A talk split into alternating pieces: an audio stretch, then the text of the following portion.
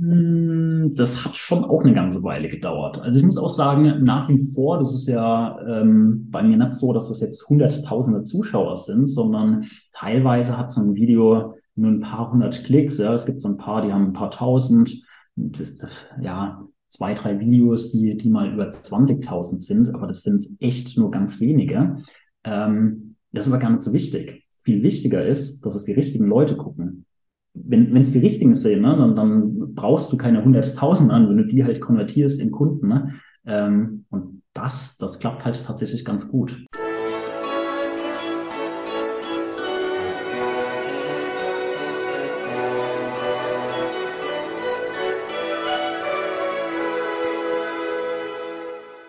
Hallo und herzlich willkommen. Mein Name ist Marco Peterson und ich begrüße Sie zu einer neuen Folge des Königsmacher Podcasts, dem Podcast der Versicherungsbranche mit den Besten von heute für die Besten von morgen. Meinen heutigen Gast wollte ich eigentlich schon in der letzten Staffel oder sagen wir in der letzten Einladungsrunde einladen, aber dann ist mir eingefallen, nee, der ist ja im Winter, macht er immer mehrere Wochen, manchmal, ich glaube sogar Monate, flüchtet er in die Sonne. Letztes Jahr war es, glaube ich, Mexiko, dieses Jahr war es Thailand. Er macht das, was man zurzeit so Vacation nennt und das aber schon ziemlich regelmäßig, schon eine ganze Weile. Aber deswegen habe ich nicht eingeladen, sondern weil er ein BU-Experte ist. Oder online ist er auffindbar unter BU Experts. Insbesondere auf YouTube ist er darauf, darüber auch aktiv. Und mit diesem Konzept hat er es 2020 bis in die Finale, ins Finale des Jungmakler Awards geschafft. Die Rede ist natürlich von Marco Niedermeyer, Versicherungsmakler aus Schriesheim. Hallo Marco, schön, dass du da bist. Hi Marco, ja, vielen Dank für die Einladung. Die kam übrigens noch, als ich in Thailand war. Hat mich sehr gefreut. Ach, da warst du noch in Thailand. Ah, okay. Genau, ich habe ein Bild bekommen ähm, von deinem, von einem schönen Königsmacherbecher und von der Einladung. Und äh, genau, da saß ich noch in der Sonne. Und jetzt wieder hier im kalten Schießheim. Ja, gut, aber komm, es ist echt schon, also zu dem Vergleich, wo du weg warst, weißt du, es war, es war schon schlimmer. Hier lag schon Schnee und sowas, ne? ja, davon habe ich gehört. Also, aber äh, sag mal, warst du letztes Jahr in Mexiko, habe ich richtig im Kopf gehabt, oder? Ähm, genau, richtig. Mexiko war cooler von der Zeitverschiebung, weil die ähm, sechs Stunden zurück sind. Und das hat mir da richtig gut gefallen. Allerdings habe ich Probleme mit dem Visum bekommen und musste dann tatsächlich nach vier Wochen schon wieder nach Hause. Ah, okay. Thailand hat jetzt dieses Jahr ein bisschen besser geklappt. Da waren wir jetzt ähm, ja, 74 Tage, also gute zehn Wochen. Äh, ja, immer wieder schön. Ne? ja, gut, wir, wir werden nachher auch ein bisschen über, äh, über quasi so diesen Workation-Lifestyle mal reden. Ich habe letztens schon äh, mit ähm, äh, Ingo Schröder von Maiwerk, der Ah, ja. nämlich, wo ich mit ihm redete, war er nämlich gerade in Rio. Ja, Und der cool. hat auch die Zeitverschiebung, meint er, ja, ist halt okay. Also, Vorteil ist, er kann spätere Termine nach wahrnehmen, Nachteil ist, er kann keine frühen Termine wahrnehmen. Weil Mhm. halt auch fünf Stunden, ne? Genau. Also tatsächlich davor hatte ich echt Sorge ein bisschen dieses Mal, weil, ähm, sagt man dann, ich bin dieser, dieser Lärchentyp oder was. Also ich stehe immer früh auf und muss auch mal mega früh ins Bett. Ich schlafe spätestens um 10 ein. Und ähm, deshalb kommt es für mich nicht in Frage, so spät abends zu arbeiten. Und ich habe ja einen Online-Kalender, ich kann uns einen Termin buchen. Und den hatte ich freigeschaltet für die deutsche Zeit zwischen 5 und 13 Uhr, also 5 Uhr morgens. Ich gedacht, da kommt niemals ein Kunde und trägt sich einen Termin um 5 ein. Tatsächlich direkt am zweiten Tag, als der, als der Kalender offen war, also in Thailand, hatte sich ein Kunde um 5 oder ein Neukunde, ein Interessent um 5 Uhr morgens einen Termin gebucht.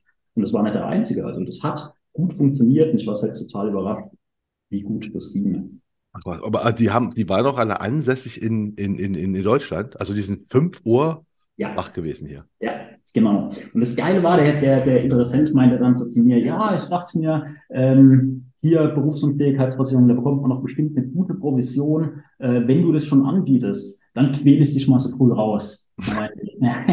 Sorry, aber bei mir ist es 11 Uhr, ähm, so früh ist es jetzt gar nicht. Genau, und so eine, so eine Qual ist es auch nicht. Ich sitze nämlich Ja. in Thailand, hier ist es warm. Ähm, sehr schön. Ähm, aber ja, zu, zu dem, zu dem äh, Workation Lifestyle, weil da werde ich auch ein bisschen mit dir drüber reden, was man eigentlich so, so mal lernen kann oder ne, so Learnings und Fehler, die man nicht machen sollte. Aber da kommen wir später zu. Erstmal wollen wir noch so dich ein bisschen mehr abgesehen davon, dass wir jetzt schon wissen, du bist im Winter nicht hier, sondern in der Sonne immer, ein bisschen mehr dich kennenlernen. Ja. Ne? Deswegen meine erste Bitte an dich, stell dich doch mal so vor mit drei Hashtags und erklär, warum du die gewählt hast. Ja, drei Hashtags. Ähm, ich habe als erstes das Hashtag Influencer, den Influencer gewählt. Das habe ich so auch in meinem LinkedIn-Profil drin stehen. Ähm, werde ich häufig darauf angesprochen, finde ich irgendwie ganz lustig.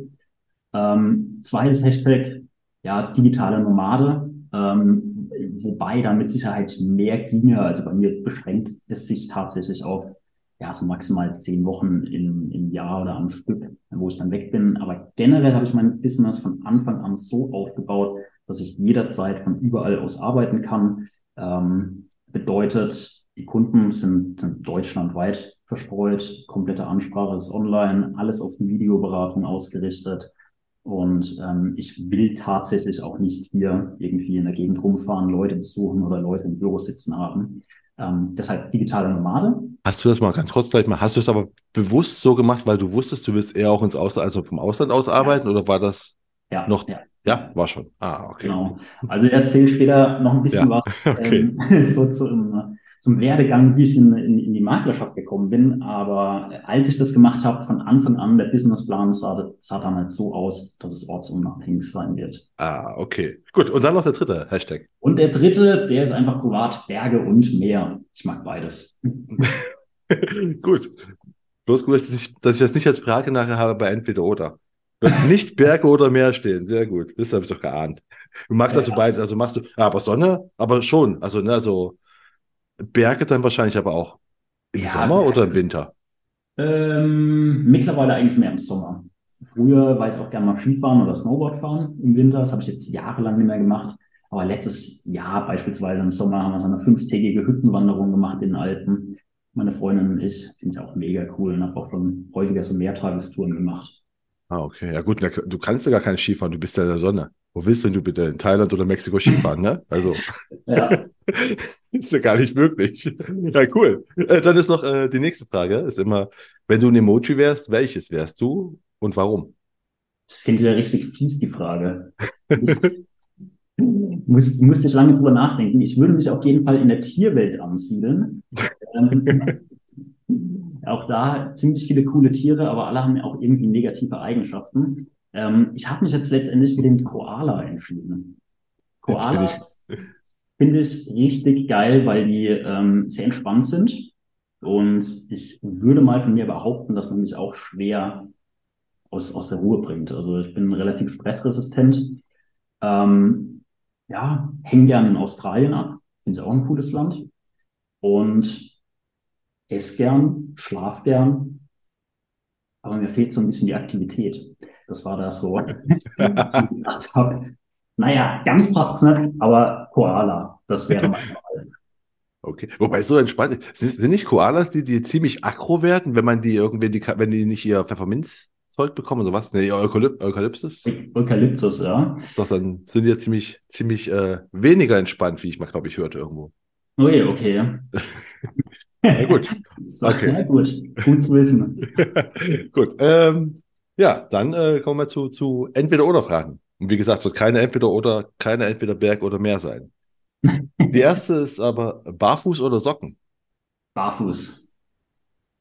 Barfuß am Strand am liebsten. Äh, ganz klar. Weil Socken würde ja bedeuten, es ist kalt. Ich mag es kalt nicht so gern. Und deshalb auf jeden Fall barfuß. Aber wenn du Schuhe an hast, dann schon Socken oder auch barfuß? Hm, da habe ich dann Socken an. Okay. Das ist ja auch das Gute, wenn man äh, ja irgendwo von zu Hause aus arbeitet, dann kann man auch im Büro barfüßig sitzen. Und äh, sieht keiner in der Videoberatung. Da kann so in der Badehose da sitzen.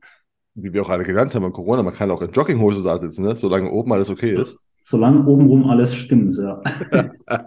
ähm, das zweite ist, süßes oder salziges Popcorn? Ui, ähm, tatsächlich ich mache relativ häufig Popcorn und zwar erst richtig, richtig süß und dann haue ich das Salz drauf. Das ist jetzt wahrscheinlich ziemlich enttäuschend für dich, weil du gesagt hast, entweder oder, aber ich hau tatsächlich beides drauf. Äh, du machst aber häufig Popcorn, du hast zu Hause eine Popcornmaschine oder wie läuft das? Ja, den Popcorn-Loop. Ich weiß nicht, ob du den kennst, so eine, so eine Erfindung von, oder gab es nur bei der Höhle der Löwen. Ah, wollte gerade sagen, was ist das? Habe ich gesehen, ja. Ja. Und da habe ich auch eine Anekdote aus der Kindheit. Ich habe mal meine Mutter im Geschäft besucht. Die arbeitet auch bei einem Finanzdienstleister, bei einem großen. Und ähm, bin das erste Mal dorthin gegangen, nach Heidelberg, in die Stadt reingefahren mit, mit der OEG oder mit, mit der Straßenbahn. Die hatte einen Unfall unterwegs, dann musste ich mit den Rollerblades die Bienen verfolgen bis zur Stadt. Und ich hatte davor Popcorn gemacht. Als kleines Kind, keine Ahnung, irgendwo in der Grund Grundschule. Und habe das komplette Päckchen in die Pfanne gehauen. Das waren ja nur so ein paar Körner. Das sah zumindest für mich wenig aus. Es hat aber nicht aufgehört zu poppen. Das ging über, weiß nicht wie viele Minuten und ich hatte Schüsseln über Töpfe voll mit Popcorn und dachte, was mache ich damit? Und habe das dann eben mit zu meiner Mutter ins Geschäft genommen. Und damals habe ich das Popcorn immer noch salzig gegessen. Ich kannte das auch gar nicht anders aus meiner Kindheit. Und habe das im Geschäft hingestellt. Dann kamen die Leute, haben da reingegriffen und alles so ähm, an den richtig angesehen. Also das Popcorn in den Mund genommen haben, komplett das Gesicht verzogen, weil die alles süßes Popcorn erwartet haben. Aber, aber gut, dass das mal Popcorn mit in die. Ich meine, die sollen froh sein, dass sie, sie gehen zum Finanzdienstleister und bekommen Popcorn, mal im Ernst. So. Sehr geil. Ähm, aber und heute machst du es äh, abends für, für, wenn du Filme schaust, wenn, wenn du Fernsehen schaust oder. Ja, also ja, wir laden hier relativ häufig Freunde ein. Am Wochenende kochen viel und gern zusammen. Und ähm, wenn es sonst nicht so viel Dessert geplant ist, dann mache ich Popcorn. Oder, was auch geil ist, ich habe auch eine Eismaschine. Und dafür mache ich auch Popcorn. Dann kann man nämlich aus dem Popcorn Eis herstellen. Und es schmeckt mega lecker. Mit so einem Schokoladenkuchen dazu, mit flüssigem Kern. Kommt richtig gut. Kommt immer gut an. Okay, ich verstehe, warum deine, warum, warum ihr oft Besuch habt. Warum bei euch gekommen? Es, es klingt sehr gut. Ähm, ja, dann ist das nächstes jetzt mal äh, Gitarre oder Klavier. Ähm, Gitarre. Eine Gitarre habe ich zumindest hier. Die habe ich vor zwei, drei Jahren zum Geburtstag geschenkt bekommen, weil ich es schon relativ lang lernen möchte. Ähm, so weit bin ich aber noch nicht gekommen. Ah, okay. Es ist, ist das noch ein, ein schönes, äh, ja, Möbelstück. Es ist ein Möbelstück, ja. Das sieht gut aus, okay. Aber du wisst, wa- was für ein Lied, also alle Leute, die ich kenne, Matters, da kann es so die ersten Ah. drei ah, okay. Das ist. Das ist auch das, was du lernen willst, weil es gibt immer so Leute, ich kenne, die einfach Gitarre lernen wollen, die sagen, okay, ich will das und das Lied können, weißt du, so meistens ist was wie Nothing Else Matters oder Wonderwall oder hast du so die Klassiker halt so. Ge- Genau, also ich bewundere ja die Leute, die einfach irgendwas hören und das dann nachspielen können. Konnte ich nie, ich bin aber halt auch nicht musikalisch. Also Okay. Ähm, das letzte ist äh, Bösewicht oder Superheld. Hm. Ich entscheide mich mal für einen Bösewicht. Weil, Da, da ist irgendwie mehr Spannung drin. Das, der Superheld gewinnt ja am Ende doch immer. Und ähm, ja, und wer ist dann, äh, wer ist dann dein, dein Lieblingsbösewicht im, im wahrscheinlich Comic-Universum? Ja, da hast du mich ertappt, weil ich äh, lese oder guck, guck mir weder das eine noch das andere allzu viel an. Hm, habe ich nicht. Nicht? Gut, du kannst es auch nehmen an. Ah, okay, das kann, hätte ja sein können. Ich, fällt gerade ein, der Joker zum Beispiel oder Mariatti. Gut, das ist nicht Comic. Sherlock Holmes. Ah, Okay. Na gut, ähm, du hast, kein- du hast keinen Super, du hast keinen Lieblings-Superhelden, keinen Lieblings-Superschurken. Nee. Ah. Weder noch tatsächlich. Ah, okay. Ähm, du schaust jetzt auch keine Marvel-Filme. Du gehörst zu den ganz wenigen Leuten heutzutage, die offensichtlich dann keine Marvel-Filme schauen. Ja, das höre ich öfters. Es ist jetzt nicht schlimm, es ist, kein, es ist von meiner, von meiner Seite her keine Kritik, möchte ich festhalten. So. Ja, bei, bei anderen Leuten schon. Also ich habe jetzt auch gerade in, in Thailand haben wir ein paar kennengelernt und die haben dann auch gefragt, ja, wollen wir einen Marvel-Film zusammen gucken? Und meine Freundin und ich beide so, hm, nee. Und äh, die waren richtig entsetzt. Die waren richtig entsetzt und haben gesagt, ja, wir haben uns so gut verstanden bis hierher, es war so cool mit euch, aber ich glaube, wir müssen jetzt äh, die Bekanntschaft beenden. Großartig. Aber was schaut ihr dann? Wenn ihr Popcorn habt und Eis? Ja, so die typischen äh, Netflix-Sendungen, viel YouTube, ähm, ja, Ah, YouTube. Wo du ja auch sehr aktiv bist, ne? Kommen wir auch später zu. richtig, ja. Ähm, aber erstmal noch ein bisschen, bisschen dein Lebensweg, wie du in die Branche reingekommen bist. Wir haben jetzt ja schon gehört, du bist äh, als Kind hast du Popcorn in die Finanzdienstbranche gemacht. War, war als Kind schon klar, cool, äh, ich mache auch sowas? War das schon immer dein Traum? Definitiv, ja, definitiv. Also wie, wie gesagt, meine Mutter arbeitet heute noch ähm, bei diesem großen Finanzdienstleister und ja, ich bin damals dann hin und wieder bei der ins Büro gekommen, da waren alle immer gut drauf. Ich meine, das waren halt noch irgendwie so diese goldenen Zeiten, ne? Und ähm, alle immer gelacht und sich gefreut bei der Arbeit. Und habe ich gesagt, jo, ich will auch mal Finanzberater werden. Ehrlich, ja? Du bist, ja, echt, du bist echt der Erste, den ich Doch. hier habe. Und das ist, glaube ich, die irgendwas, 72. Folge ist das. ja, aber dann hieß es, ähm, dafür braucht man Abitur. Und ich war einige Jahre auf dem Gymnasium, bin dann irgendwann ähm, ich abgebrochen, bin auf die Realschule runtergegangen und dann war dieser, dieser Traum für mich erstmal vorbei, weil ich dachte, okay, das geht halt nur mit Abitur. Und dann wollte ich in die IT-Branche. Da hatte ich auch Spaß dran. Ähm, habe dann auch noch Fachhochschulreife gemacht. Und irgendwie kam es dann doch wieder, dass ich mich halt auf eine Ausbildung beworben habe in der Versicherungsbranche. Unter anderem bei dem Laden, bei dem meine Mutter ist und dann eben auch ähm, bei der Sparkassenversicherung damals war das. Und ich war dort zum Vorstellungsgespräch und habe mich so wohl gefühlt. Ich fand das so klasse dort.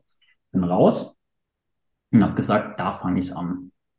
Die nehmen mich. Und genauso war es dann auch.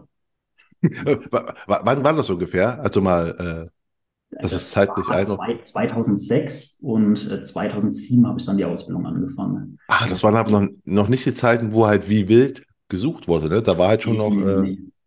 Ja, das war noch, war noch ein bisschen anders. Also in den letzten Jahren haben die es immer schwerer, die Ausbildungsjahrgänge voll zu bekommen, ähm, weil es einfach keiner mehr machen wollte. Ausbildung ja sowieso nicht.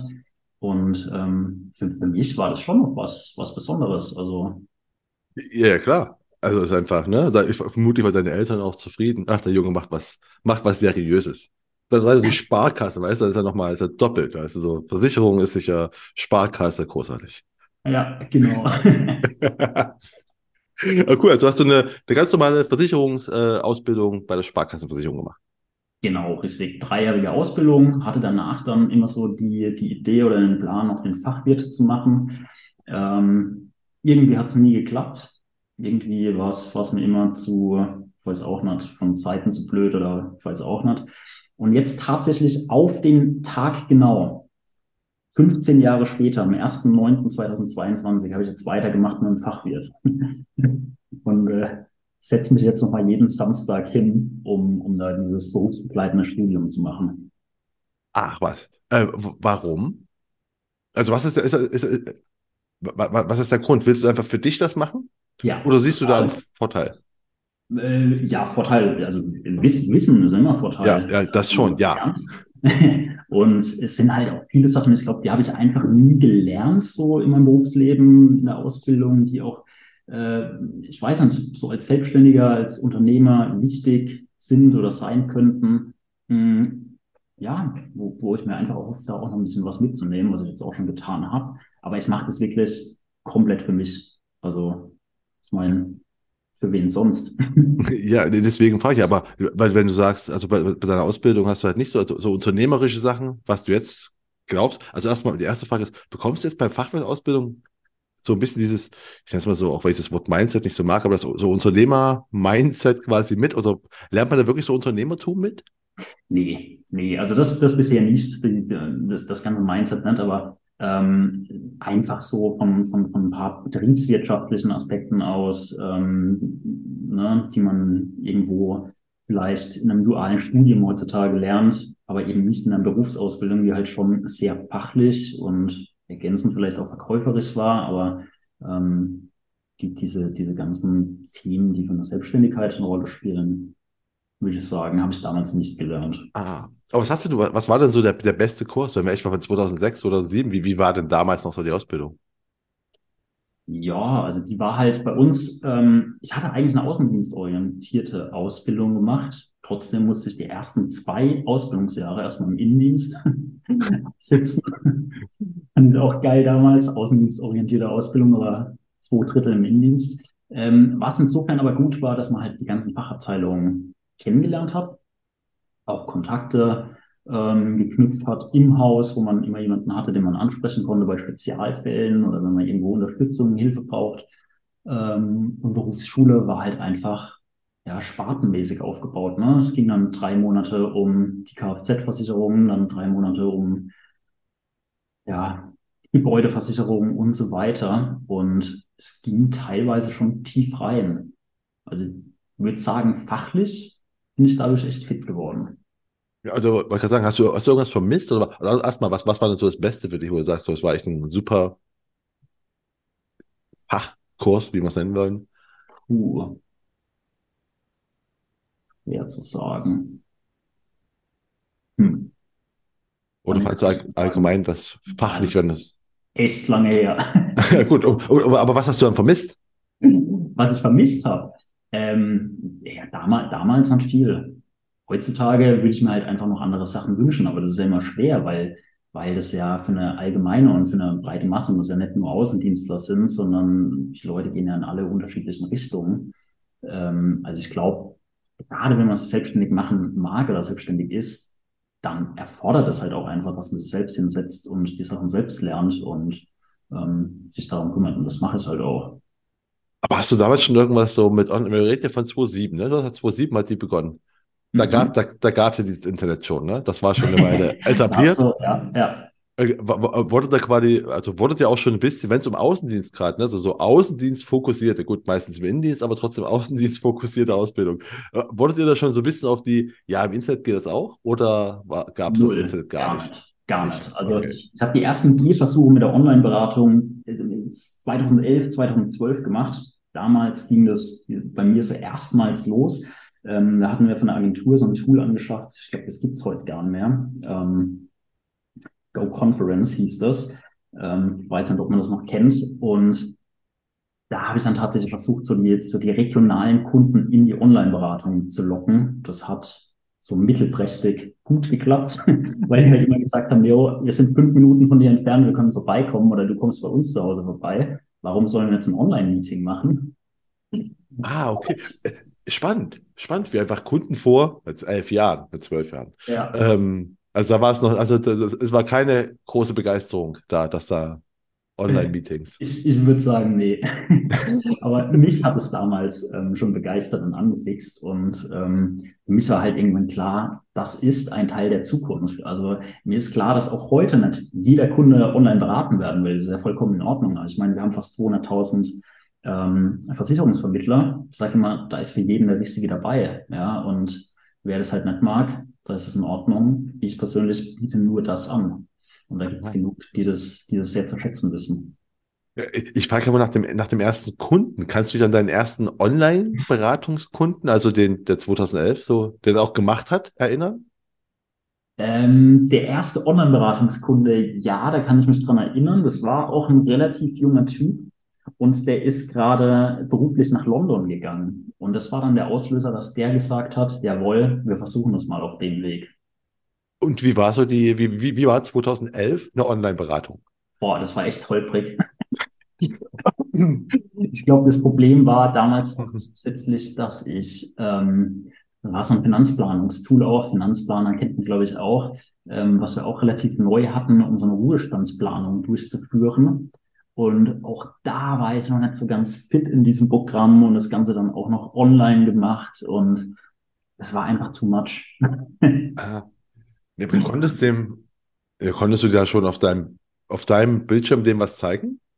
Ja, ja, das, ja also, das, ging mit dem, das ging mit dem Tool schon, ja? Also diesen... das, das ging schon, genau. Also man konnte dann ah. Bildschirm übertragen und auch Videoübertragung machen.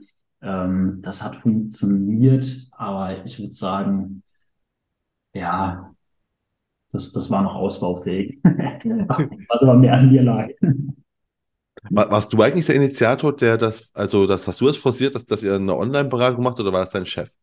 Nee, das war ich damals. Ähm, war damals dann auch der Aufbau Beauftragte dafür, das noch ein bisschen voranzubringen, aber hat, hat sich damals einfach nicht richtig durchgesetzt bei uns.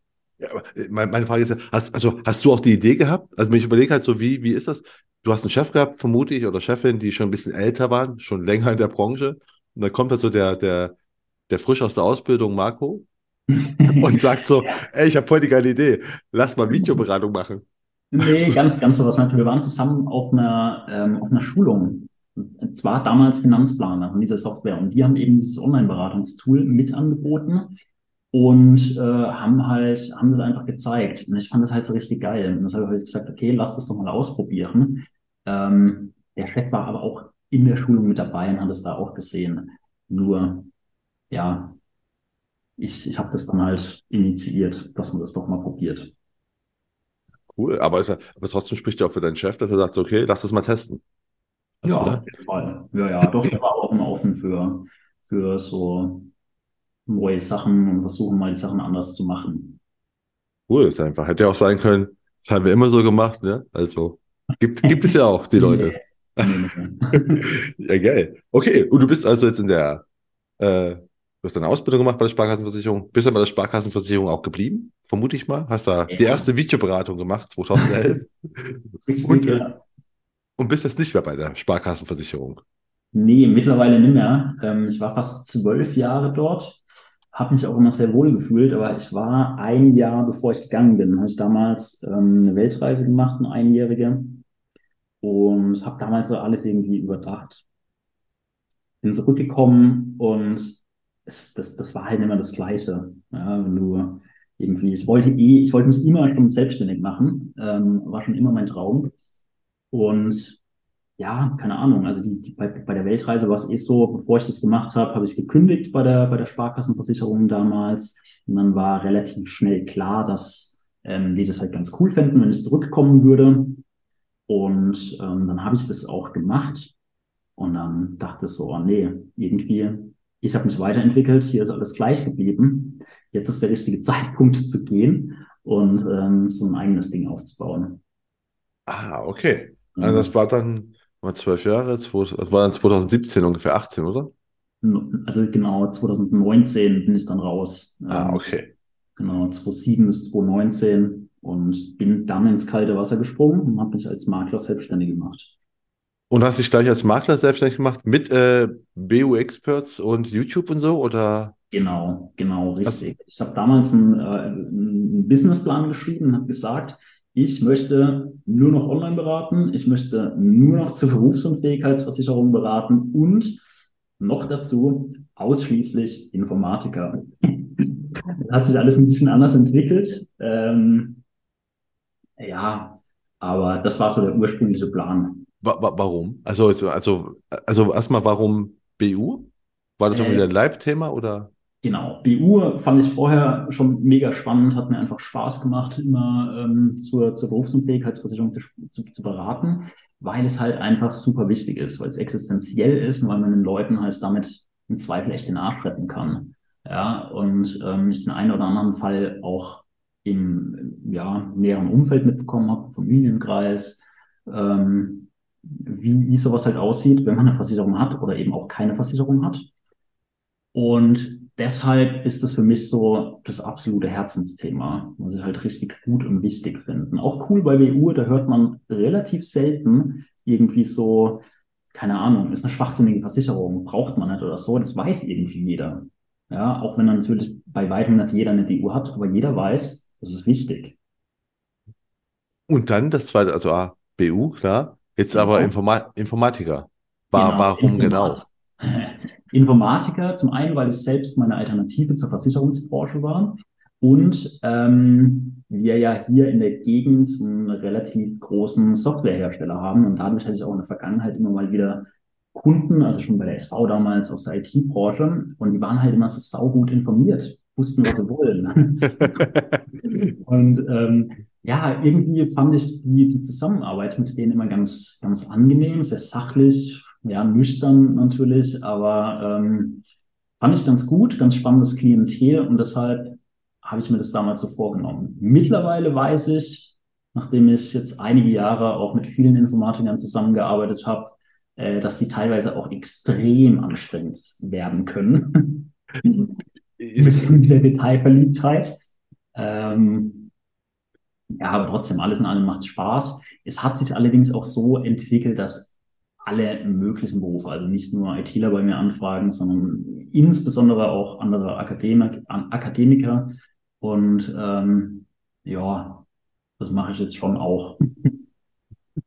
Okay, ähm, erstmal zu, zum Thema Detailverliebtheit müssen wir mit Benjamin Friedrich, der auch schon hier im Podcast war. Der hat sich auf Ingenieure und äh, IT-Leute äh, spezialisiert, genau auf Informatiker auch. Ja. Weil er nämlich genauso detailverliebt ist. Die machen so quasi BU Deep, Deep Dives. Genau, ja. Das ist halt genau, es, es, es, passt halt, wie du vorhin sagst, es gibt so viele Vermittler, es gibt so viele Kunden, ne? Es muss halt passen.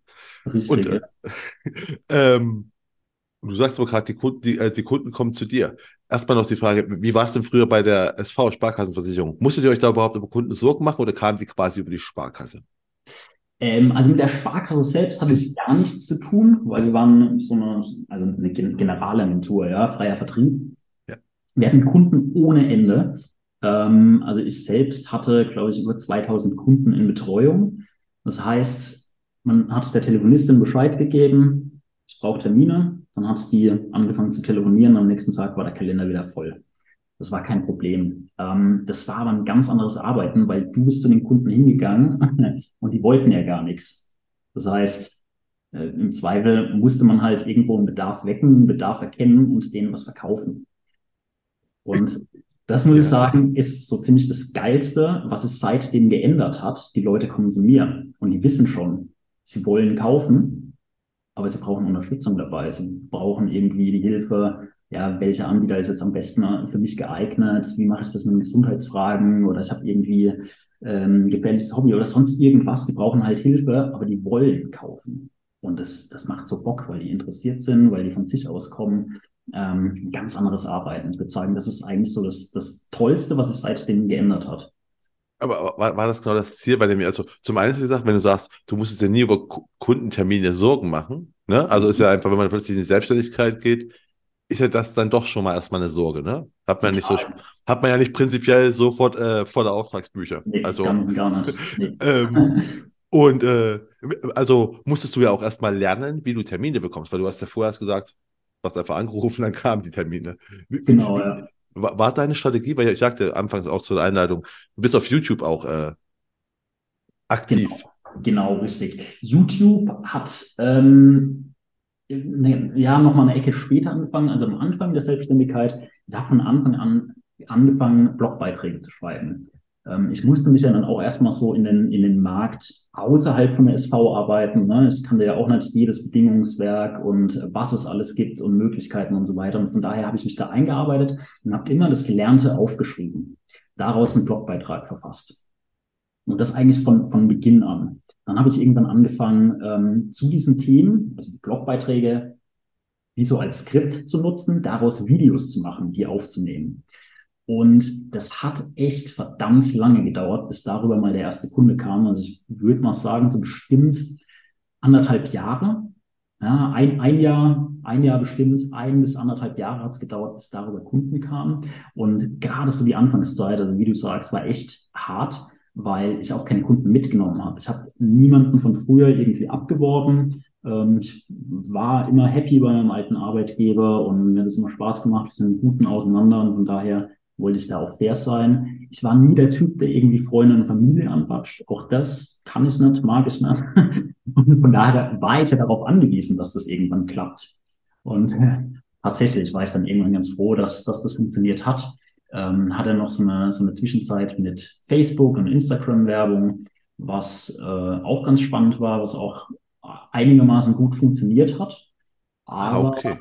Ähm, da muss man halt schon, oder gefühlt muss man da schon immer dahinter sein, immer wieder anpassen und Veränderungen vornehmen. Und es läuft halt auch nicht durch von alleine. Auch da muss man Zeit und Geld reinstecken.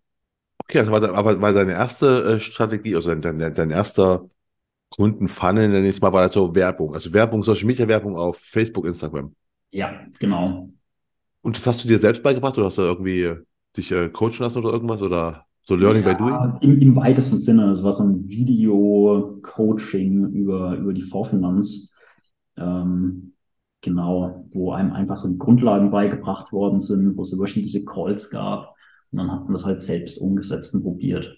Ah, okay. Ähm, und du hast gesagt, auch gerade gesagt, du hast so ein Jahr, anderthalb Jahr, also anderthalb Jahre lang äh, War, war das einfach die Blogbeiträge, die du anderthalb Jahre bis du gemerkt hast, da kommt jemand oder reden wir von anderthalb Jahren auch Videos machen? Weil du machst ja relativ regelmäßig, also du Ja, machst ja genau. regelmäßig, Nee, ne? also genau, das, das kam dann, ich frage in meinen Gesprächen immer am Anfang ab, wo, worüber der Kunde kommt. Und ähm, dann habe ich halt irgendwann festgestellt, also erstmal überhaupt, dass, dass unbekannte Kunden zu mir kamen natürlich. Ähm, und dann ging es am, am Anfang los, so nach einem Jahr dann ähm, über die Blogbeiträge, dass man da überall, überhaupt gut gefunden wurde bei, bei Google, ähm, dass sich jemand dafür interessiert hat und dann natürlich auch einen Termin gebucht hat. Ähm, und genau, also ich würde sagen, so ein Jahr hat es gedauert bei den Blogbeiträgen, bis darüber halt tatsächlich auch Kunden kamen. Auch eine Erkenntnis. Ja, am Anfang hat man halt irgendwie relativ kurze und nichtssagende Artikel geschrieben. Ähm, ich glaube auch, das ist so ein Thema. Austauschbarer Inhalt, der interessiert kein Mensch. Ähm, wenn, wenn man da jedoch tiefer reingeht und gute Infos gibt, Probleme löst, ähm, den, den Leuten Lösungen zeigt, dann sind die da auch offener sein oder, oder sehen natürlich auch, oh, da kennt sich jemand aus, da hat jemand gute Tipps und lassen sich dann dort auch doch eher mal beraten. Hast du dann für deine, die Blogbeiträge für deine damals ja noch Zielgruppe Informatiker geschrieben? Genau. Also tatsächlich nach wie vor bin ich ähm, in, für, für diese Zielgruppe mit Berufsunfähigkeitsversicherung bei relativ vielen Keywords auf Platz 1, 2, 3 bei Google. Ähm, Ah. Äh, Ja. ab, absichtlich oder ist es aufgefallen? Also, also du schreibst die, du schreibst die auch schon Genau. SEO optimiert. Ja, genau, genau. Also das habe ich dann am Anfang wirklich den Fokus auf Informatiker gesetzt. Aha. Und ähm, dann kam es halt irgendwann, dass immer mehr andere äh, Berufe auch angefragt haben. Und ja, die habe ich auch nicht abgelehnt. Also Und, und dann kam, hast du gemeint, du hast Videos gemacht. Hast du eine Affinität zu Videos? Hast du schon immer so quasi Bock gehabt, Videos zu machen? Oder wie kamst du auf die Idee? total. Ja, also dieses, dieses äh, Thema zieht sich eigentlich durch. Ich habe, keine Ahnung, irgendwie mit, mit 18 angefangen, so in Clubs äh, zu fotografieren. als Partyfotograf äh, für so Portale und dann irgendwann ähm, immer mehr Bilder gemacht. Das hat sich dann gewandelt zu Videos und während der, der Weltreise damals, während dem Jahr, hatte ich dann auch einen YouTube-Kanal über ähm, die- diese Weltreise und habe halt so Vlogs äh, gedreht, wo dann alle drei, vier Tage ein Video von der Reise online kam. Mir hat es halt immer so Spaß gemacht und ja, deshalb war das für mich eigentlich klar, dass, dass ich mit YouTube auch im Bereich Versicherung starten will. Okay, und du hast dann, äh, deine Videos sind immer, wie lang sind die ungefähr? Oh, ganz unterschiedlich. Also es gibt kurze Videos, das sind nur vier, fünf Minuten. Überwiegend würde ich sagen, bewegen wir uns so zwischen 10 und 20 Minuten, aber es gibt auch so richtig lange, die dann irgendwie 30, 40, 50 Minuten gehen. Ähm, ja, also da ist alles dabei. Und was ist deine Erfahrung? Was ist gut? Also, äh, oder gehen die alle gleich gut? Kommt drauf an, das muss ja das Thema tragen. Ja, das, genau, genau. Also ähm, es kommt, kommt immer drauf an, ne? Okay. Aber was ich cool finde bei den, bei den langen Videos gibt es ja auch immer die Möglichkeit, Kapitel einzubauen, ja, wo der Kunde oder der, der, der sich das halt Video anguckt, ähm, weiß, okay, ich interessiere mich jetzt genau für den Punkt und springe ich auch dahin. Von daher, lange Videos, es muss ja nicht immer bedeuten, dass ich mir jetzt irgendwie da gefühlt einen Spielfilm reinfahren muss, sondern ich kann mir auch da das rausziehen, was ich brauche. Das stimmt. Und äh, du hast mit den Videos dann später angefangen, hast du gesagt. Hattest, hattest du da schneller Erfolge? Weil wenn du wenn du Blogbeitrag ein Jahr brauchtest, kam das schneller oder brauchtest du auch ein Jahr, bis da über Videos was kam? Mm, Das hat schon auch eine ganze Weile gedauert. Also ich muss auch sagen, nach wie vor, das ist ja ähm, bei mir nicht so, dass das jetzt hunderttausende Zuschauer sind, sondern teilweise hat so ein Video nur ein paar hundert Klicks. Ja, es gibt so ein paar, die haben ein paar tausend. Das, das, ja, zwei, drei Videos, die, die mal über 20.000 sind, aber das sind echt nur ganz wenige. Ähm, das ist aber gar nicht so wichtig. Viel wichtiger ist, dass es die richtigen Leute gucken. Also, weil, weil wenn es die richtigen sind, ne, dann, dann brauchst du keine 100.000 an, wenn du die halt konvertierst in Kunden. Ne? Ähm, und das, das klappt halt tatsächlich ganz gut. Und dann machst du da auch, also wenn du deine Blogbeiträge auf SEO machst, verm vermute ich mal, dass du auch bei deinen YouTube-Videos äh, Optimierung äh, nutzt, oder? Mm, Ja, also das bekommt man schon immer wieder gesagt, wenn, wenn man so fragt, ja, wie bist du auf uns aufmerksam geworden? Ja, halt bei der zweitgrößten Suchmaschine der Welt geguckt ne, und danach geguckt.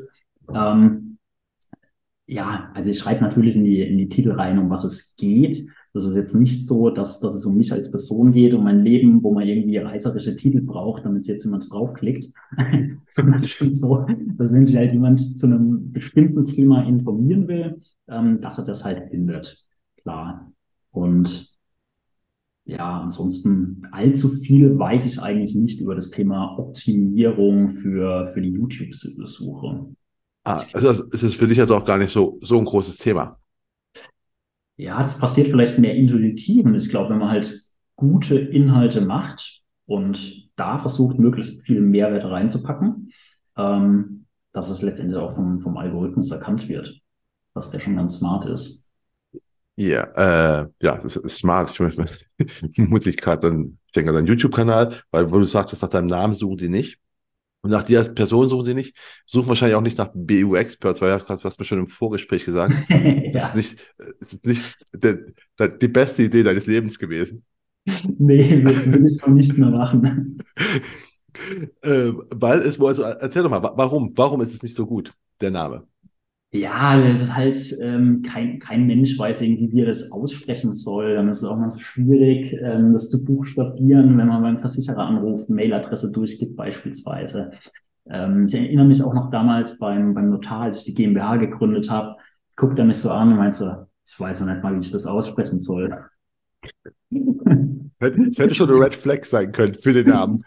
Ja, genau. Und äh, es ist halt immer das Gleiche. Ja, und ähm, tatsächlich dieser ursprüngliche Plan, nur noch BU zu machen, das ist auch nicht mehr so. Also muss ich auch ganz klar sagen, ich habe ja alles irgendwann mal gelernt, früher auch alles gemacht. Die Berufsunfähigkeitsversicherung ist halt immer die Eintrittskarte. Darüber, also wirklich nur darüber kommen neue Kunden zu mir oder zu uns.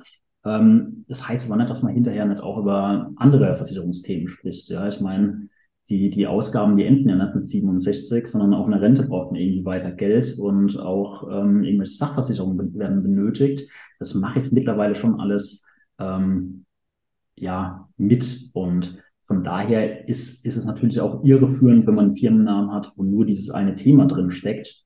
Ähm, ist dann halt erklärungsbedürftiger. Auf der anderen Seite, ja, fühlen sich die Leute dadurch natürlich auch angezogen, wenn sie mit so einem speziellen Thema was, was haben und dazu eben beraten werden wollen und fühlen sich vielleicht häufig auch allein schon deshalb gut aufgehoben, weil da jemand ist, der sich auskennt oder vermeintlich auskennt über einen Firmennamen. Ja, also zum Firmennamen ist auch noch, du hast so, ich meine, du hast noch einen zweiten Namen, es war irgendwas mit, was war es mit jetzt? Äh, einfach versichert jetzt was, glaube ich, ne? Oder? Nee, das ist tatsächlich nur so eine Mailadresse. Ach so, eine Mailadresse war das, okay. Die, die endet die war auch at absichern.jetzt. So, Genau. Genau, und da dachte ich dann halt immer, okay, kann man, kann man einfaches sagen, wenn man äh, am, am Telefon mal schnell irgendwie ein Dokument braucht von einem Versicherer und sagen, ja, mailen Sie mir an mail.absichern.jetzt. Das ist aber das nächste Problem. Punkt jetzt kennt kaum jemand als Endung. Die fragen dann immer, ja, und dann de oder .com oder was kommt da noch? Also äh, da, damit habe ich es irgendwie nicht so. Ja, also, also wir lernen auf jeden Fall mal, dass sie wirklich äh, Gedanken über den Namen machen und zwar, ja. dass er einfach verständlich ist. Aber was ich mir bei deinem Namen nämlich gefragt habe, ich habe ich hab nicht mal, ob das so schwer auszusprechen ist. Ich mir, okay, ich habe zwar nachgefragt, aber du hast auch gleich, du, du hättest auch BU-Expert sagen können. Du hast aber das gleich die Mehrzahl genommen. Und du hast doch gerade gesagt, die, mel die melden sich bei uns, weil ihr seid ja auch äh, mehrere Leute, ne? Genau. War das ja. von Anfang an das Ziel? Ja, schon. Also so, so, so ganz allein, klar, das war ähm, der Einstieg, aber mir war schon klar, dass ich ähm, mit, mit anderen natürlich auch zusammenarbeiten möchte. Ich hatte nie den Plan und auch jetzt überhaupt nicht irgendwie einen, so einen riesen Apparat aufzubauen oder so, sondern ähm, das halt mehr so als, ja, wie sagt man, die BU-Manufaktur, ne? Also so, so eine kleine ähm, so ein kleines Team an Leuten, die da Bock drauf haben und mit denen man zusammenarbeiten kann. Im Moment sind wir zu dritt, also drei Berater. Ähm, genau. Und ich habe auch gesehen, einer von den beiden ist auch jetzt bei YouTube zu sehen, der auch Videos macht. Oder? Ähm, eigentlich beide. Also sowohl der André, der hatte eine Zeit lang einen eigenen YouTube-Kanal, den er aber eingestellt hat, weil es ihm zu viel wurde. Das ist halt auch wirklich viel Arbeit. Und der Erdschan hat auf dem DO-Experts-Kanal tatsächlich letztens auch ein Video veröffentlicht. Der ist in, in der Zielgruppe von Auszubildenden und Studenten drin und hat dazu ein Video gemacht. Ich hoffe, den kann ich auch noch das eine oder andere Mal ermutigen, noch ein weiteres Video zu machen. Aber ich, ich glaube, also der hat es echt gut gemacht und ähm, von daher bin ich da, bin ich da überzeugt, dass der auch mal wieder eins macht. Ah, weil du sagst, es ist halt schon eine Arbeit, also nicht nur so einen Kanal zu pflegen, weil du machst regelmäßig Videos. Wie viel Arbeit ist das denn, ne? wenn jetzt irgendjemand so zuhört, weil ich kenne das immer Leute sagen so, ach cool, das, das ist meinetwegen so ein 5-Minuten-Video, ja cool, 5 Minuten Zeit habe ich auch. Es, ist ja nicht mit, also es, es, sind ja keine 5 Minuten, ne? das können wir schon mal verraten. Ja, genau. Also der, der Dreh geht tatsächlich relativ fix. Ja, der dauert nicht viel länger als das Video selbst. Ähm, das Ganze ist eigentlich so die, die Ideenfindung, was, was sind jetzt spannende Themen, was wollen die Leute sehen und dann natürlich auch die Aufbereitung. Ich meine, wenn ich was darüber erzähle, keine Ahnung, wie viel BU-Rennen, das sollte man absichern, das erzähle ich irgendwie gefühlt jeden Tag. Es wird, äh, die Frage wird einem von, von, von jedem Interessenten gestellt. Ja, das, das kann ich so aus der Hüfte erzählen, das ist kein Problem. Ähm, was aber auch ganz gut ankommt im Moment sind die Tests von Versicherungsbedingungen, wo ich mir wirklich ein Bedingungswerk von Versicherer ganz genau angucke und das halt Schritt für Schritt erkläre. Was ist hier gut gelöst, was ist weniger gut gelöst. Da brauche ich Zeit, weil ich muss, muss die Bedingungen auseinandernehmen, ich muss mir das selbst ähm, nochmal ganz genau angucken, aufschreiben und ähm, kostet richtig viel Zeit, diese ganze Vorbereitung. Und der Dreh, der geht dann fix. Okay, und du, die Videos sind aber, machst du nur YouTube? Weil du bist doch auf Instagram aktiv, weißt du, hast vorhin gemacht, du bist doch auf äh, Facebook. Bist du immer noch auf Facebook aktiv oder ist Facebook Nee, nee, also eigentlich bin ich weder auf Insta noch auf Facebook wirklich, wirklich aktiv. Auf Insta schon ewig gar nichts mehr gemacht. Also me meine Kanäle sind einmal der Blog, und ähm, YouTube. Die zwei. Bei LinkedIn schreibe ich also ein bisschen was über, über den Arbeitsalltag. Da bin ich aber mehr so in der Branche vernetzt. Das finde ich ähm, ganz, ganz spannend, aber jetzt weniger, um da irgendwie Kunden zu gewinnen. Ähm, ich selbst kon konzentriere mich wirklich für, für die Kundengewinnung auf, auf den Blog und auf YouTube. Das ist ah. alles. Okay, und das, äh, und dann kommen die Kunden digital zu dir und du kannst sie quasi von überall bearbeiten. Du hast ja gesagt, du hast von Anfang an schon deine äh, Aufbau deines Geschäfts war von Anfang an klar, das soll halt äh, äh, ja, digital funktionieren. Genau, richtig. Weil ne, das hat auch der Koala, ich glaube, die sind auch wahrscheinlich mindestens genauso faul wie ich. ähm, ich, ich versuche einfach die Prozesse halt so zu machen, dass, dass, dass es zum einen digital ist, aber dass zum anderen halt auch Sachen automatisiert werden, die man immer wieder machen muss. Ähm, habe ich keinen Bock, irgendwie immer wieder die gleichen Sachen anzufangen. Und deshalb, wenn ein Kunde einen Ersttermin bucht, dann wird er auf einer Seite weitergeleitet und bekommt eine Anleitung, was jetzt erstmal zu tun ist. Ja, wo er gezeigt bekommt, wie er sich im Maklerverwaltungssystem anlegt, ähm, dass er seine, seine Daten einträgt, dass er mir im Grunde schon vor dem Ersttermin eine datenschutzrechtliche Einwilligungserklärung und auch eine Maklervollmacht unterschreibt. Ähm, so, solche Sachen. Ja, und das dann eben auch in der, in der weiteren Folgebetreuung, Beratung. Es sind halt viele, sehr viele, ja. Okay, das hast du von Anfang an gemacht, weil für, für dich auch von Anfang an schon klar war, okay, ich will auch weiterhin reisen und trotzdem noch arbeiten können, oder? Ähm, nee, also das, das ist ein ständiger, das ist eine ständige Entwicklung. Äh, da bin ich lang, noch lange nicht am Ende, aber von, von, Anfang an war das halt immer das Ziel. Gut, weil jetzt kannst du ja zumindest, ne? du reist, äh, du warst schon, ich sage ja, wir kommen nochmal zurück auf deinen Location Lifestyle oder Digital Native, wie auch dein, äh, dein Hashtag ist. Ja. Ähm, wann hast du angefangen zu arbeiten und Urlaub zu machen? Hm. Das ist noch gar nicht, also eigentlich mit, mit Start der Selbstständigkeit in, ähm, in 2019. Tatsächlich so direkt die ersten zwei Monate, nachdem ich das Gewerbe angemeldet hatte. Hast du das mit Urlaub gemacht? Bin ich nach Thailand. Ja, ist ja kein Urlaub. Ja, also das darf man sich natürlich Urlaub vorstellen, weil es muss trotzdem gearbeitet werden. Und ähm, im Zweifel, also ein Reisealltag, der muss noch mehr koordiniert werden. Ähm, von, von daher ist es kein klassischer Urlaub. Aber du hast, du hast dich selbstständig gemacht? Ja. Und bis dann erstmal nach Thailand. Du hast dann von Thailand aus, oder Webseite, war die schon fertig oder hast du die von Thailand quasi koordiniert gebaut oder? Nee, die, die war schon fertig, also die wurde gemacht vorher, aber ich habe dann da, dort tatsächlich so die ersten Inhalte erstellt und dort auch die ersten Kunden beraten. Ah, okay. Ja. Und äh, also Thailand, du hast also 2009, du hast quasi, du hast schon Vacation gemacht, bevor Vacation in der Versicherungsbranche hip war. Ne? Ja. Ähm, und dann hast du gemerkt, okay, funktioniert alles so wie ich, weil ich finde es gerade ein bisschen, das finde ich gerade so, so mutig, weißt du, du machst dich jetzt selbstständig, startest ja und bist erstmal weg, weil ist am Anfang auch alles so glatt gelaufen oder gab es irgendwie Sachen, wo du gemerkt hast, so fuck, wäre gut gewesen, ich wäre jetzt gerade noch in Deutschland. Ähm, nee, das ist tatsächlich alles glatt gelaufen. Aber da, damals, wie, wie, wie gesagt, da war das ja auch noch mehr Inhalte erstellen und selbst weiterbilden und ähm, an irgendwelchen Webinaren teilnehmen und so ein Kram. Das war jetzt nicht die Masse an Kunden. Das habe ich jetzt eigentlich mehr dann so danach. Ähm, ja. Okay, aber da, Ja. und äh, Thailand, offensichtlich magst du das Land, wenn du 92 schon da warst, jetzt wieder. Welche, in welchen Ländern warst du noch? Ui. Mit Äh, meine ich jetzt, ne? Also, Ich war mittlerweile auf jedem Kontinent.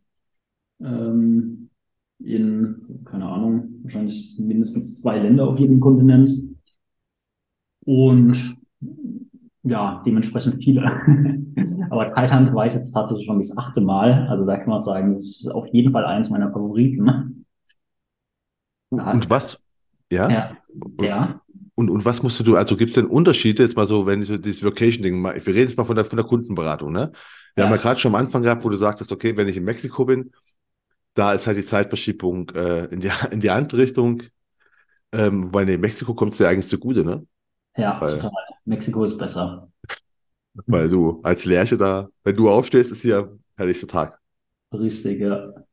Ähm, jetzt mal abgesehen von der Zeitverschiebung, muss man noch irgendwelche Sachen beachten, wenn man so, so arbeiten möchte? Ja, mega viele. Also ich habe tatsächlich jetzt auch gerade eine Doku gedreht in Thailand. Ähm, die plane ich dann irgendwie in, keine Ahnung, in ein paar Wochen oder Monaten zu veröffentlichen. Ähm, und da gehe ich auf diese ganzen Themen ein, weil wir haben ja einmal das Thema Datenschutz, ja, sichere Verbindung. Ähm, ne, dass man nicht in irgendwelchen, keine Ahnung, öffentlichen äh, WLANs ist und, und da halt alles, alles offen hat oder sich auf den Monitor gucken lässt. Ähm, dann ein großes Thema ist immer der Krach außenrum. In, in anderen Ländern geht es irgendwie nicht so gesittet zu wie bei uns. Äh, ich wohne hier in einer relativ ruhigen Wohnsiedlung und in einem schaulichen Städtchen und da ist es meistens relativ leise. In Thailand, keine Ahnung, fahren die ihren, mit ihren getunten Mopeds rum, die Häuser sind nicht gedämmt, es ist alles laut häufig und ähm, da will man ja auch irgendwo ein professionelles Umfeld in der Beratung. Ähm, das ist auch das Nächste, ja. Je nachdem, wo du wohnst oder so oder wo, wo du arbeitest, es soll ja auch in so einer Videoberatung, also auch da soll es ja ordentlich au- aussehen um dich herum, finde ich zumindest. Ähm, wir haben das Thema Internet, ja. Ist es schnell genug? Ist es vor allem stabil genug? Also auch zuverlässig, immer da. Ist, ist das? Ist es das? Oder kannst du sagen, wenn man, wenn man, wenn man es in Deutschland schafft, dann ist es überall gut? Also, besser als hier. Also ähm, vom, vom Internet hatten wir eigentlich keine Probleme. Wir hatten den einen oder anderen Stromausfall, was dann eben ähm, den, ja, den, den Einbruch vom WLAN mit sich bringt. Aber das Geile dort ist, du hast einfach, also ich gehe viel tauchen, du hast auch auf dem offenen Meer irgendwie überall 5G mit dem Handy. Es gibt super billige Tarife und dann ne, habe ich halt einen Hotspot aufgemacht. Das ist gar kein Stress. Also Internet war wirklich immer zuverlässig und schnell da. schön, dass du einfach in Thailand auf dem Meer 5G hast. Hier hast du nicht mal in der Bahn 5G, wenn du, wenn du innerhalb Deutschlands fährst. Ja, genau. Ja, das, ähm, was, was, was hatten wir noch? Also, ja, das, das waren so die größten Herausforderungen, sage ich mal. Mhm.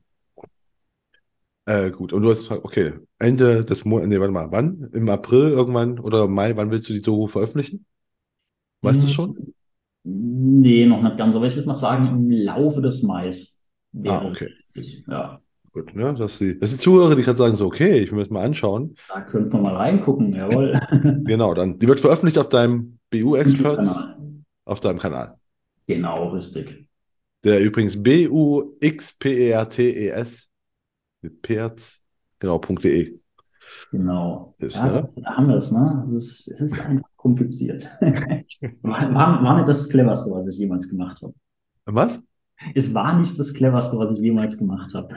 Ja, gut. Man muss ja manchmal, manchmal muss man auch so komplizierte Sachen, haben manchmal auch den Vorteil, dass man die sich, weil die so schwer sind, dann so drauf konzentriert, dass man die sich merkt.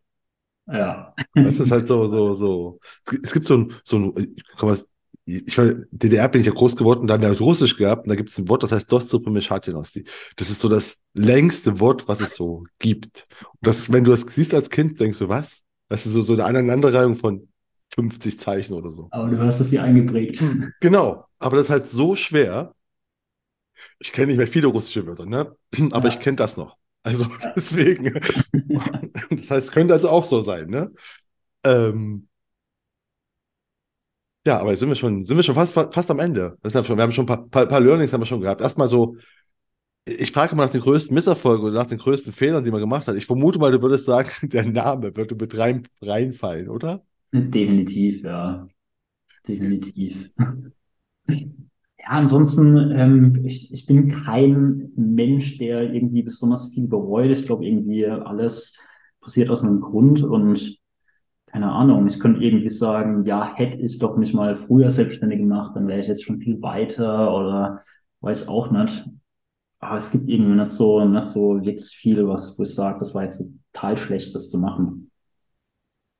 Ähm, aber äh, deswegen ne- nenne ich es auch immer ne, nicht Fehler oder Misserfolge, sondern eher so, so Learnings, wo man sagt, okay, dann habe ich daraus was gelernt. Weil ich glaube, ich glaube auch Misserfolge sind, ha, haben was Gutes, wenn man daraus was lernt. Ja. Ach so. Ne, deswegen. Ähm, aber wie lange hast du gebraucht, bis du gemerkt hast, dass das dein Weg äh, mit dem selbstständig BU-Expert mich darauf fokussieren funktioniert? Wir haben vorhin gelernt, so ein Jahr hast du gebraucht, bis die Kunden kamen. War das auch so nach einem Jahr, wo du gemerkt hast, der erste Kunde, den ich nicht kenne, kommt über meinen Blog zu mir? Mm, Nee, also ich war mir vorher schon eigentlich relativ sicher, ähm, dass das der richtige Weg ist.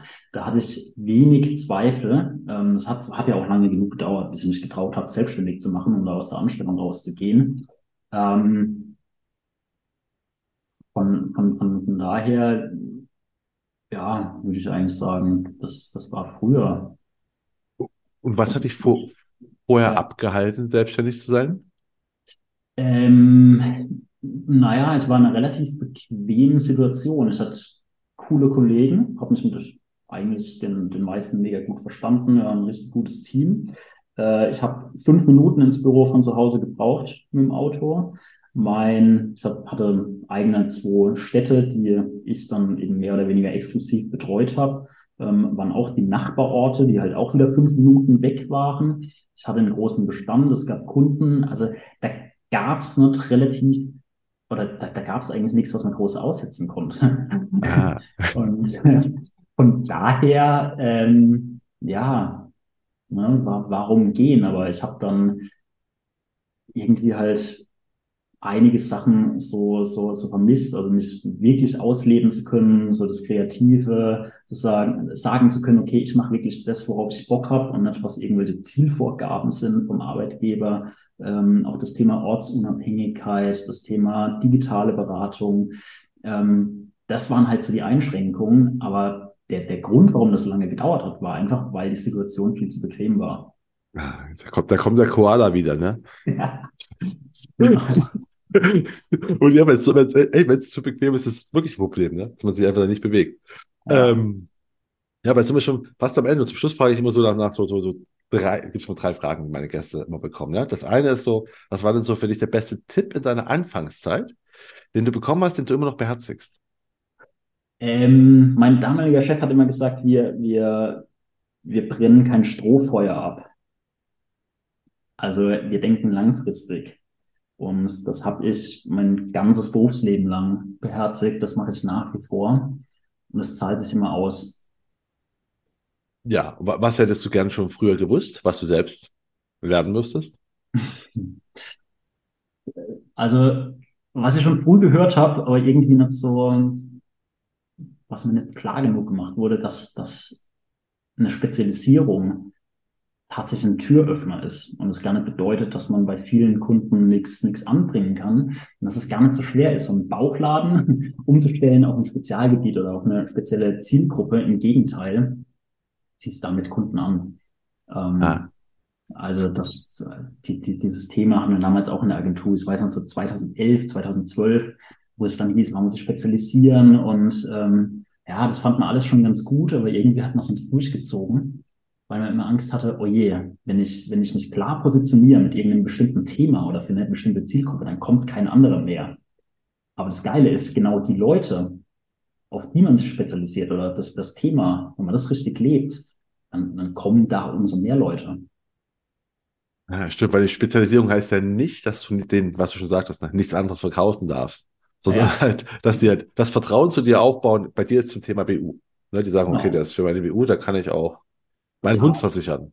Ja, total, total. Also ich sage auch mal mit der BU, die Leute lassen ja sprichwörtlich ähm, die, die, die Hosen runter. Ja, wenn die eine BU bei mir abschließen, dann weiß ich eigentlich so, ja, ziemlich alles. Ne? Also über die intimsten Krankheiten über irgendwelche Hobbys, ähm, über die finanziellen äh, Verhältnisse. Das weiß man ja alles schon. Und danach ist auch ein Vertrauen da und danach kann man auch alles über alles andere sprechen. Ah, gut. Ja, und dann kommt noch die letzte Frage, ist, äh, die ich allen Gästen einmal stelle, ist, welche Bücher kannst du empfehlen und warum? Hm, also würde ich mit einem aktuellen Buch starten oder was ich im Moment lese für die Finanzdienstleistungsbranche von, von Robert Heukert von der Maklerkollegen. Ah. Ähm, finde ich, hat er richtig gut und anschaulich geschrieben. So ein Buch, was ein Finanzdienstleister heute wissen muss. Ähm, von daher würde ich das empfehlen. Ähm, was ich, glaube ich, im letzten oder vorletzten Jahr gelesen habe, das Amazon-Geheimnis, weiß gar nicht mehr, von wem das war, finde ich richtig spannend, weil ich auch das Unternehmen, also ne, kann man ja drüber denken, was man will, aber die machen schon verdammt viel richtig, richtig gut. Und was ich da so mitgenommen habe, dass die immer aus der Perspektive des Kunden denken und nicht, was wäre für uns als Unternehmen geil oder gut, sondern wir richten das Angebot nach dem Kunden aus. Was, was interessiert den Kunden? Und da kann man so viel verdammt, verdammt viel mitnehmen und auch in unsere Branche übertragen.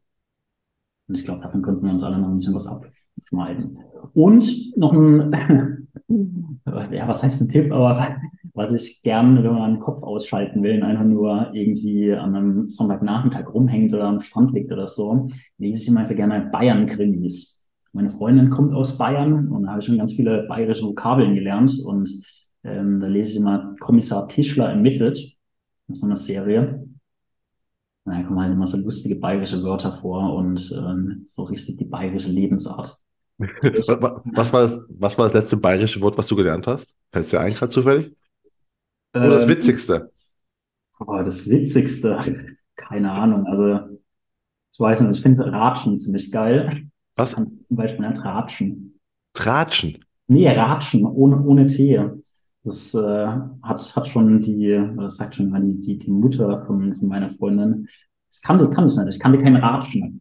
Das also, ich, äh, ich, ich, ich kenne es aber. Was, was ist, ist Ratschen ein, ein, ein, was ist das? Was, was, was, was, wozu ist es?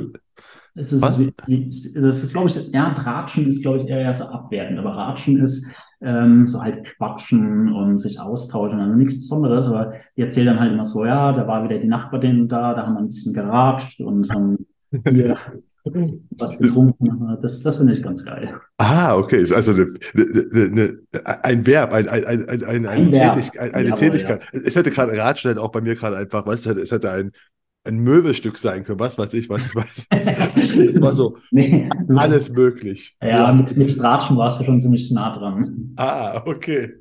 Ja, schön. Haben wir auch schon wieder was gelernt. Wir wissen jetzt alle, wir wissen jetzt alle, was Ratschen ist. Ja. Sehr schön. Äh, ja, dann äh, sind wir am Ende und äh, wir haben viel mehr gelernt noch und ich bedanke mich, dass du mein Gast warst, Marco. Ja, vielen Dank für die Einladung, Marco. Nun haben Sie und ich zum Ende noch gelernt, was Ratschen ist, aber ich hoffe, das war nicht das Einzige, was Ihnen vom heutigen Gespräch hängen bleibt. Wie immer würde ich mich natürlich extrem freuen, wenn Sie den Königsmacher Podcast auf der Plattform Ihrer Wahl abonnieren und bewerten würden. Und damit verabschiede ich mich von Ihnen. Das war die Königsmacher Folge mit Marco Niedermeyer von BU Experts und mein Name ist Marco Petersohn. Ich bin Ihr Ass im Ärmel, wenn es um Social Media und digitale Kommunikation der Versicherungsbranche geht. Auf Wiederhören! Deutschland.